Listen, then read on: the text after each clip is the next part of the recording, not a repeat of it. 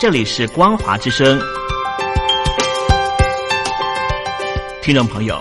从现在开始，请您一起来关心最近发生的新闻事件。欢迎收听《光华随身听》。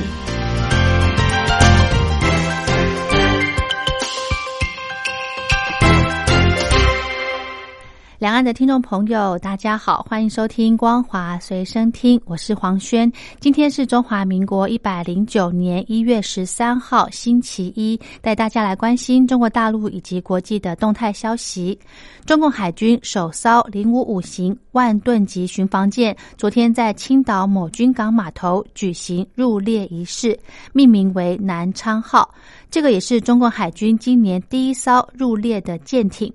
根据综合的媒体报道，入列仪式在上午九点举行。中共海军领导宣布南昌号归舰入列和舰名以及舷号，向南昌号舰长周明辉授予军旗，向舰政治委员颁发命名证书。舰长周明辉表示，会抓紧时间完成全系统全科目训练。报道指出，南昌号是中共自制的零五五型万吨级巡防舰的首舰。满载排水量超过一点二万吨，配有新型防空、反潜、反舰武器等装备。南昌号在二零一七年六月二十八号下水，去年四月二十三号参加中共海军成立七十周年海上阅兵。该舰的服役代表中共海军的驱逐舰由第三代迈向第四代。根据广东省纪委监委发布的消息，广东省政府副秘书长魏宏广涉嫌严重违纪犯法，正接受调查。报道指出，魏宏广曾经在堪江市委书记任职一年，他是一个多月以来第二名曾经在堪江工作被查的厅官。现年五十九岁的魏宏广是广东中山人，长期在广东省任职，曾经担任共青团中山市委书记以及中山市委常委、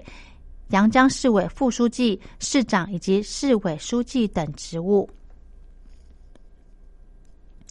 农历新年即将到来，香港政务司长张建宗昨天表示，以往只有十四区在春节期间维持普通科门诊服务，今年为了便利市民并减低公立医院的急诊负荷，会把服务扩展到全港十八区。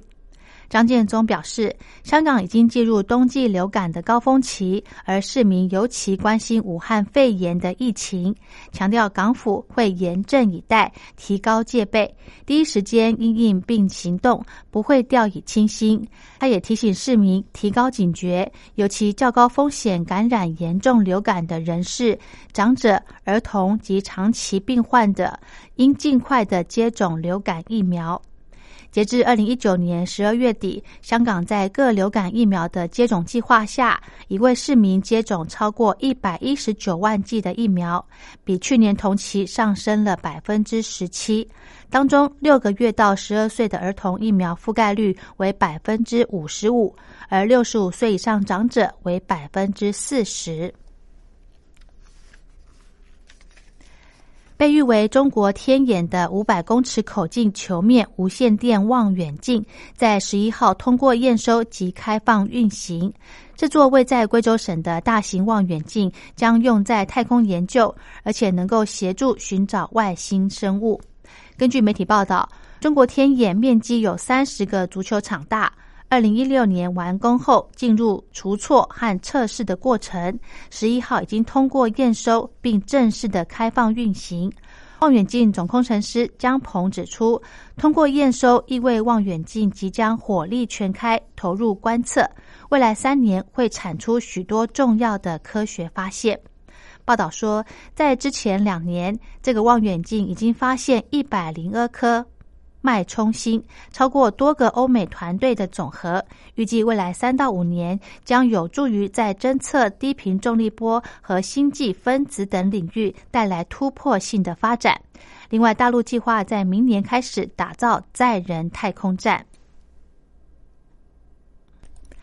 人权组织人权观察执行主任罗斯今天在香港机场说，他原本预定要在香港发表人权观察的最新年度报告，而如今却遭到香港当局拒绝入境。中国政府在上个月才宣布要对人权观察在内的美国非政府组织实施制裁，以报复美国在去年十一月通过的《香港人权与民主法案》。中国大陆湖北武汉市新型冠状病毒肺炎病例累计四十一例，其中七人重症，一人死亡。卫福部机关署署长周志浩昨天表示。日前，依照两岸医药卫生合作协议，向陆方提出派台湾专家到武汉来了解疫情。陆方十一号晚间透过电话通知，同意我方派人访查。我方两名专家预计最快在今天或明天出发。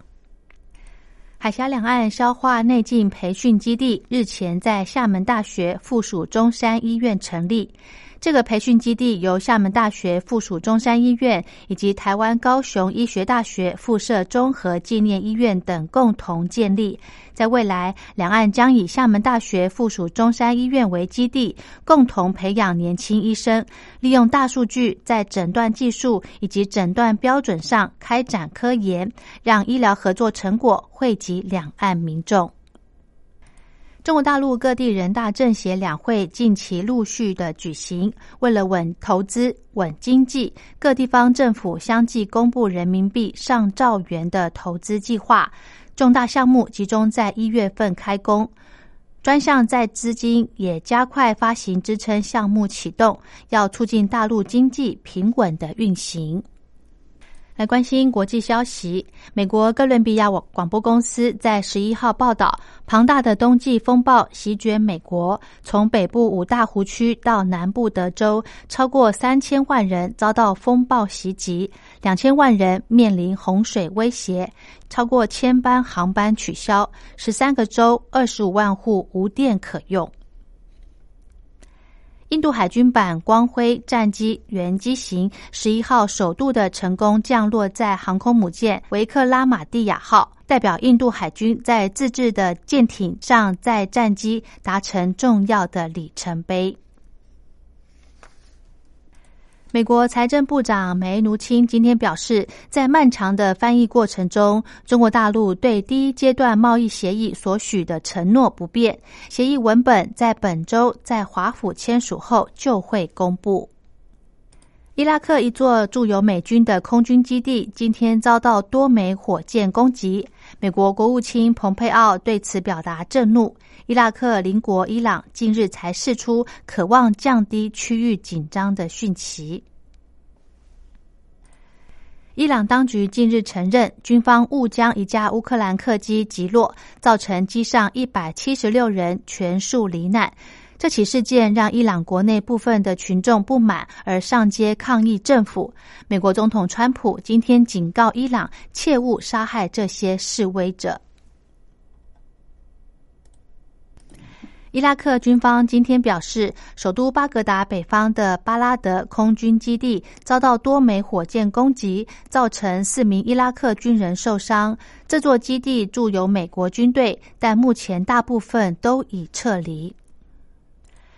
日本首相安倍晋三在昨天播出的电视节目中谈到派遣海上自卫队前往中东海域的时候，表示日本多数能源都会经过这个地区，对日本的经济来说是攸关生死的重要事情。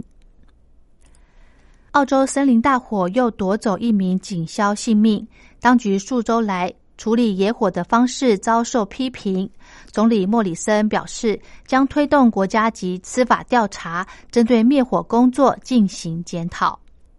好的，以上就是今天的光华随身听，感谢您的收听，我们下次再会。